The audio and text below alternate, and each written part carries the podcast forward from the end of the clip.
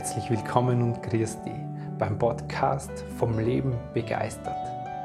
Hier geht es darum, wie du aus dem Chaos im Kopf rauskommst und deiner Intuition, deinem Gefühl wieder vertraust. Ich bin dein Gastgeber Stefan Peck und als intuitiver Lebensgestalter unterstütze dich dabei.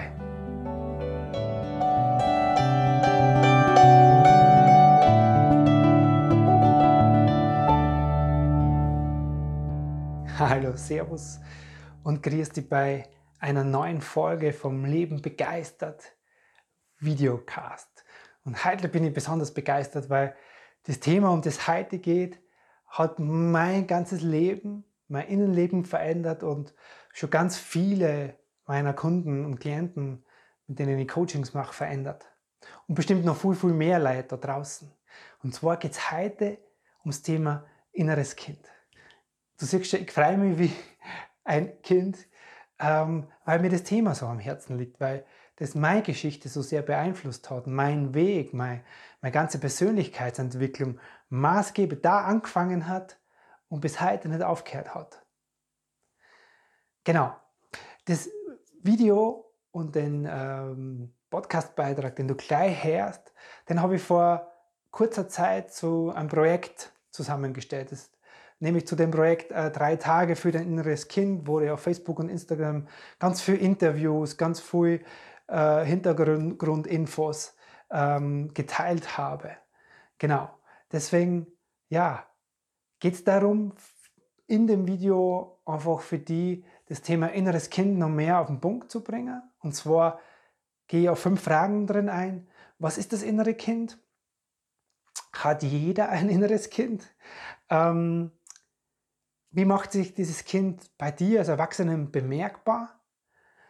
Die vierte Frage, sollst du dich um dein inneres Kind kümmern? Und die fünfte Frage, was hast du davon? Was bringt es dir, wenn du dich, wenn du diesen Kontakt zu deinem inneren Kind herstellst? Genau. In dem Sinne wünsche ich dir viel Freude und Vergnügen mit dem Thema inneres Kind. Was ist eigentlich das innere Kind? Das innere Kind ist ein Teil von dir, nämlich das Kind, das du früher warst. Wenn du als Kind ängstlich warst, dann lebt dieses ängstliche Kind in dir und es äußert sich vielleicht in dir als Erwachsenen so, dass du in manchen Situationen übertriebene Angst in dir wahrnimmst. Oder wenn du oft einsam warst oder nur gelassen worden bist als Kind, dann ist dieses einsame Kind in dir und Du merkst vielleicht als Erwachsener Situationen, wo du einfach eine unbandige Einsamkeit in dir spürst und gar nicht weißt, wo sie herkommt.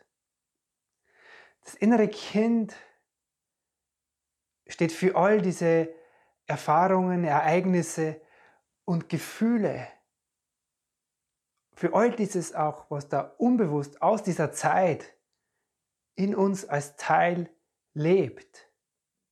Und es ist finde ich so ein schönes Sinnbild dafür, vor allem auch für diese unbewussten Gefühle und Erfahrungen aus dieser Zeit und auch und im Speziellen die Prägungen, die Glaubenssätze, die sie vor allem in der ersten Zeit, nämlich gerade vom Geburt bis zum sechsten Lebensjahr, so sehr in uns entwickeln. Was sind jetzt diese Glaubenssätze? Das sind zum Beispiel, ich bin genug oder ich bin nicht genug, ich bin liebenswert oder ich bin nicht liebenswert, ich muss mich immer anstrengen oder es geht mir immer alles leicht von der Hand. Das Leben ist ein Kampf oder das Leben ist einfach. Das sind ganz explizite innere Überzeugungen, die wir in dieser Zeit in uns abspeichern und für die Wahrheit halten. Und dieses innere Kind, finde ich, so ein schönes Sinnbild dafür. Wenn ihr so ein Sinnbild dafür habt, so ein, ein, ein, ein praktisches Bild in mir, dann kann ich das damit auch was machen.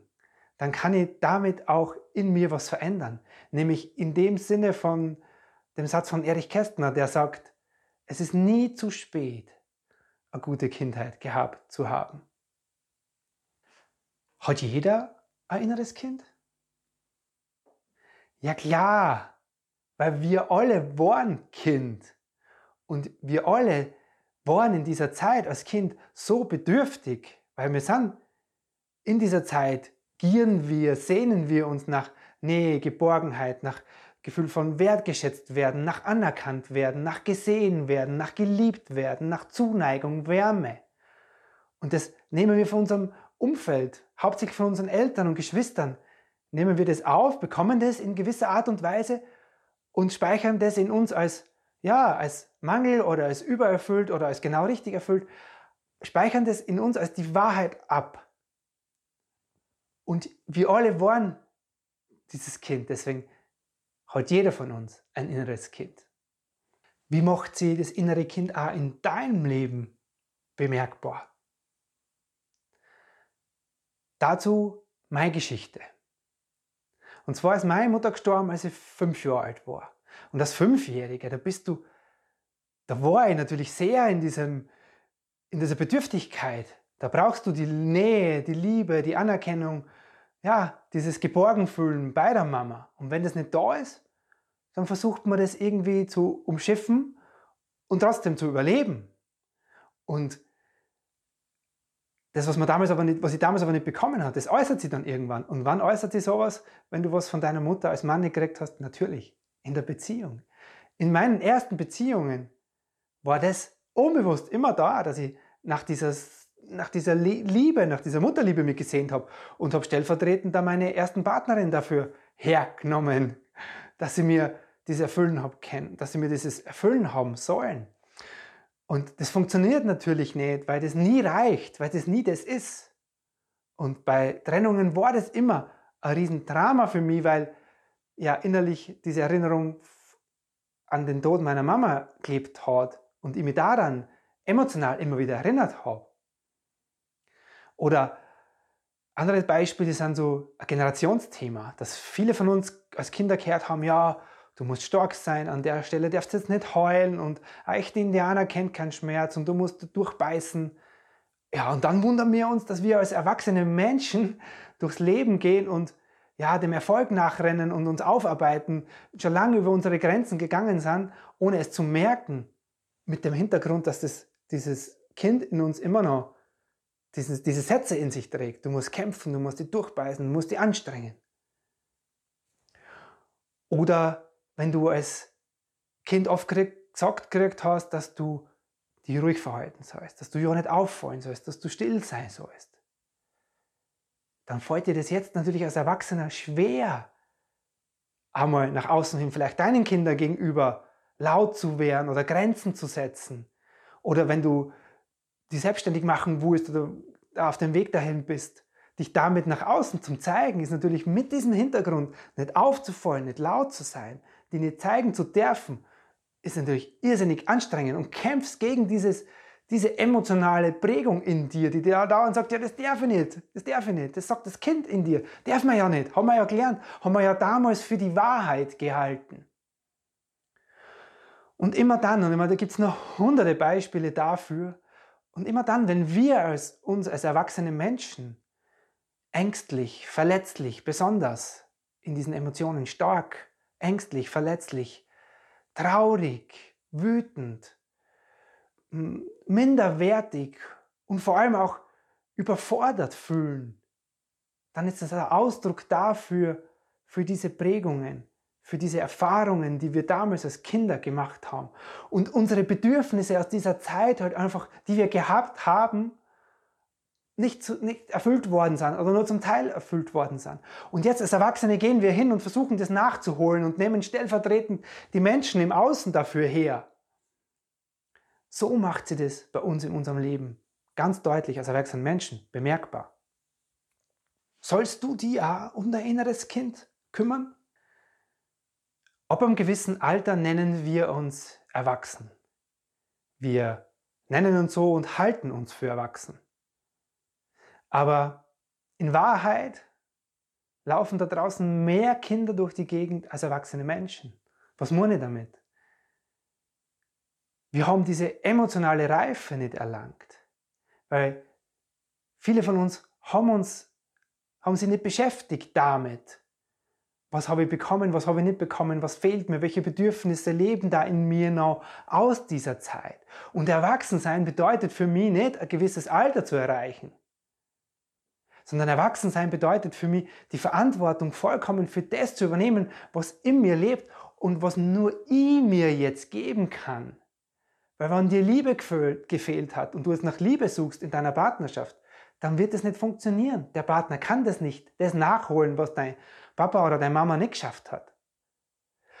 Wenn du nach Anerkennung dich sehnst, dann versuchen wir das heute draußen in der Arbeitswelt zu machen, über noch mehr arbeiten, noch mehr erreichen, noch mehr, noch mehr, noch mehr, noch mehr. Es wird nie reichen, weil es wird nie die Anerkennung sein, die wir damals als Kind gern gehabt hätten. Und das sind Beispiele dafür. Das sind Beispiele dafür. Und wenn du, ja, dir das nicht angeschaut hast, dann sind wir emotional noch nicht, dann bist du emotional noch nicht gereift, dann bist du emotional oder entwicklungspsychologisch nicht erwachsen, sondern dann gehst du als Kind raus und suchst dir, wie gerade eben beschrieben, in deinem Alltag Menschen oder Situationen, um dir das von damals zu holen, diese Bedürfnisse nachzuholen oder um dir Dinge zu bestätigen, die du früher für die Wahrheit gehalten hast. Zum Beispiel, wenn du als Kind schon gesagt hast, ja, ich bin für alles verantwortlich, dann wirst du in deinem Leben alles so gestalten, dass du für alles verantwortlich bist. Weil du das damals als Kind einfach für dich so als Überzeugung, als Glaubenssatz festgelegt hast. Und darum geht es, sich daraus, aus diesen Dingen zu befreien und die Frage, ob du dich um dein inneres Kind kümmern solltest, die kann für mich nur mit der Frage beantwortet werden, okay, will ich dieser reife, bewusste Erwachsene sein und mich um alles eigenverantwortlich, selbstbestimmt, was emotional in mir lebt, kümmern oder will ich das nicht? Kennst du deine Antwort darauf? Und was hast du davon, wenn du diesen Kontakt zu deinem inneren Kind herstellst?